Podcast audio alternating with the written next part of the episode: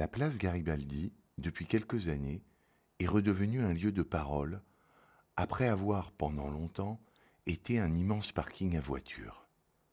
Aujourd'hui, c'est le passage, le départ ou l'arrivée des manifs.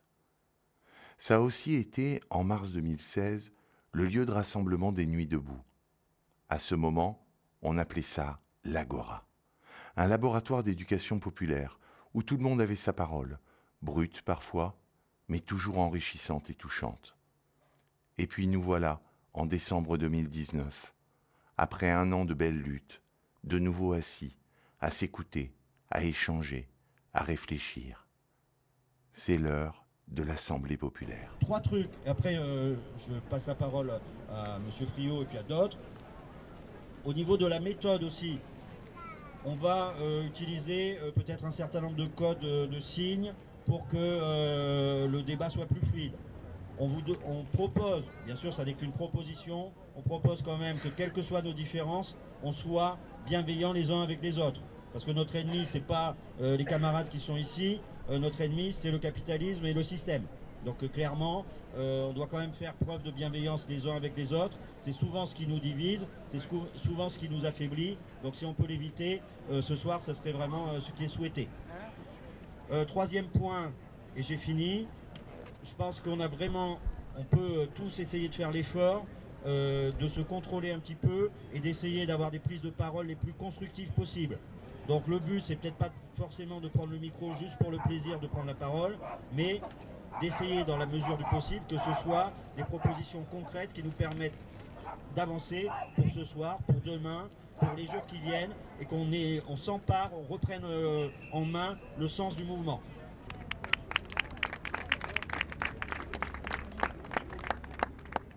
Ce qu'il faut même se demander, c'est pourquoi, depuis 30 ans, les droits à retraite ont à ce point baissé. Euh, pourquoi les discriminations de genre se sont maintenues, voire ont augmenté n'est pas la réforme Macron qui en soi va augmenter tout ça. Hein.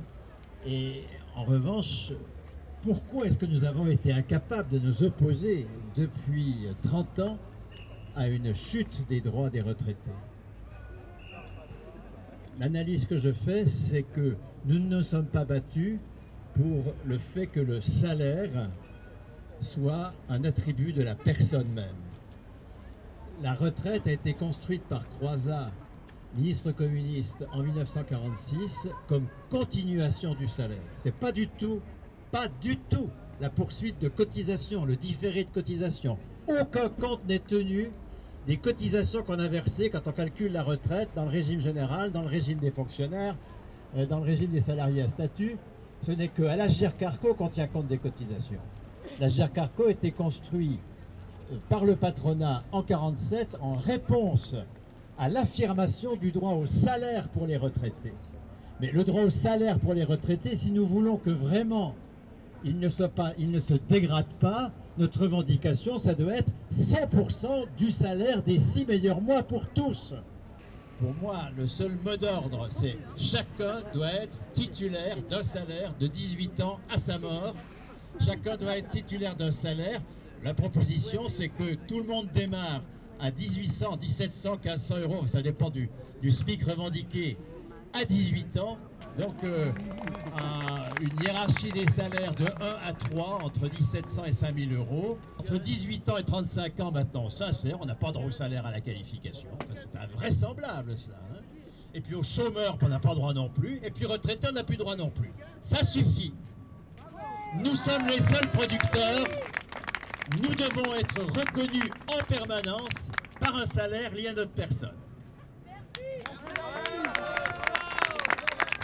Et merci beaucoup pour cette magnifique euh, présentation de, ce qui nous retient tous dans la rue actuellement en fait. Salaire à vie pour tous Répartir les richesses, la première exigence. Il faut donc augmenter massivement les, les salaires, par exemple. Revoir l'égalité des salaires entre les hommes et les femmes, c'est un vrai scandale, cette inégalité. Augmenter les salaires, réduire les inégalités là, on trouve des ressources. Taxer le capital, prendre l'argent, il y en a. Il faut arrêter avec ces fausses raisons de la dette, etc. Et de l'argent qui n'y aurait pas. De l'argent, il y en a, et on n'en a jamais eu autant.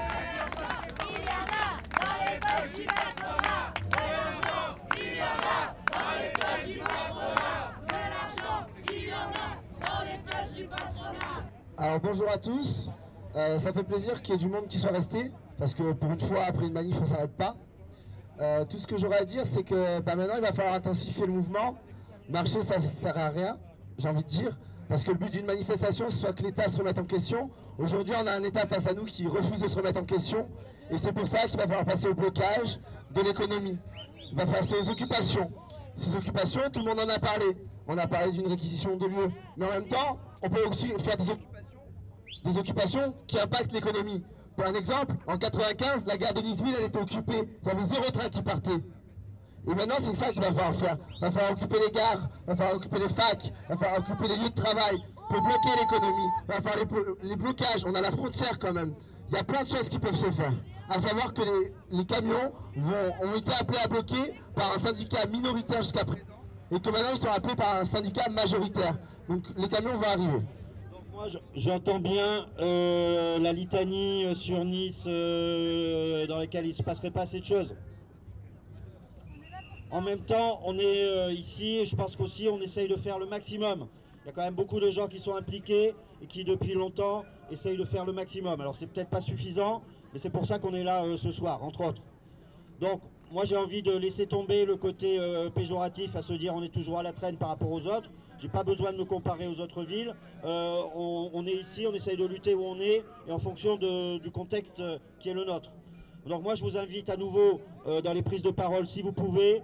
Donc là il y a une proposition qui est très concrète hein, du copain en disant donc des, lieux bien précis. Moi je pense qu'on a intérêt à proposer des actions précises, à proposer des lieux effectivement à occuper précis pour qu'on reparte tout à l'heure en ayant des idées concrètes. Merci.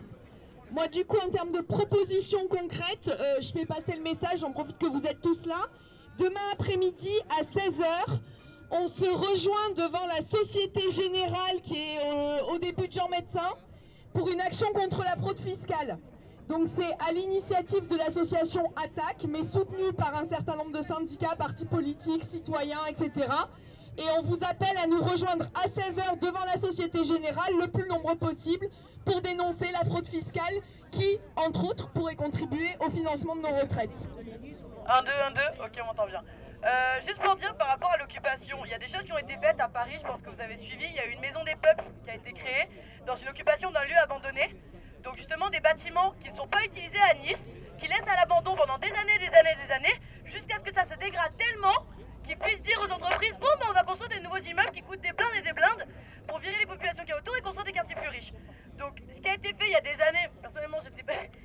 Pas encore intéressée à tout ça, j'étais peut-être même pas née. Il y a eu les Diables Bleus qui ont été faits à Nice. Il y a eu des occupations de lieux qui ont résisté et qui ont permis à des personnes de trouver un lieu pour s'exprimer. Je pense qu'on pourrait tenter de faire quelque chose comme ça. Il faut trouver un lieu. Je voulais relever un truc parce que tout le monde parle de, de- de- des retraites en ce moment. C'est vrai que c'est un sujet fédérateur. Ça, il n'y a, pas à dire. C'est ce qui a permis qu'il y ait plein de gens de bords différents se rassemblent euh, et qui soient forcés même de se rassembler. Euh, mais il y a un autre sujet qui est vraiment fondamental et que j'ai- c'est la nouveauté des Gilets jaunes, justement. C'est la remise en cause radicale du, du- du système représentatif. Parce que c'est ça qui permet vraiment la corruption. Bonjour. Je suis d'accord avec ce qui a été dit sur la représentation. Il est nécessaire qu'on la modifie et donc modifions notre constitution.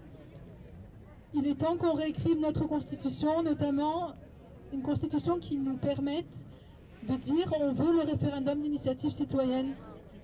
Alors, concrètement, j'aimerais qu'il y ait des personnes qui soient présentes devant la gare de Nice principale, puisqu'il y a beaucoup de passages. Place Masséna, parce qu'il y a euh, tout, euh, tout ce qui a été organisé pour les fêtes de fin d'année. Euh, des places principales où il y a beaucoup de passages pour être visibles, premièrement. Deuxièmement, en ce qui concerne les urgences, je pense que les urgences, ça concerne les retraites. Après, la Constitution, ça ne se fait pas du jour au lendemain. Je suis d'accord pour changer la Constitution, mais c'est pas comme ça, il faut prendre par étapes.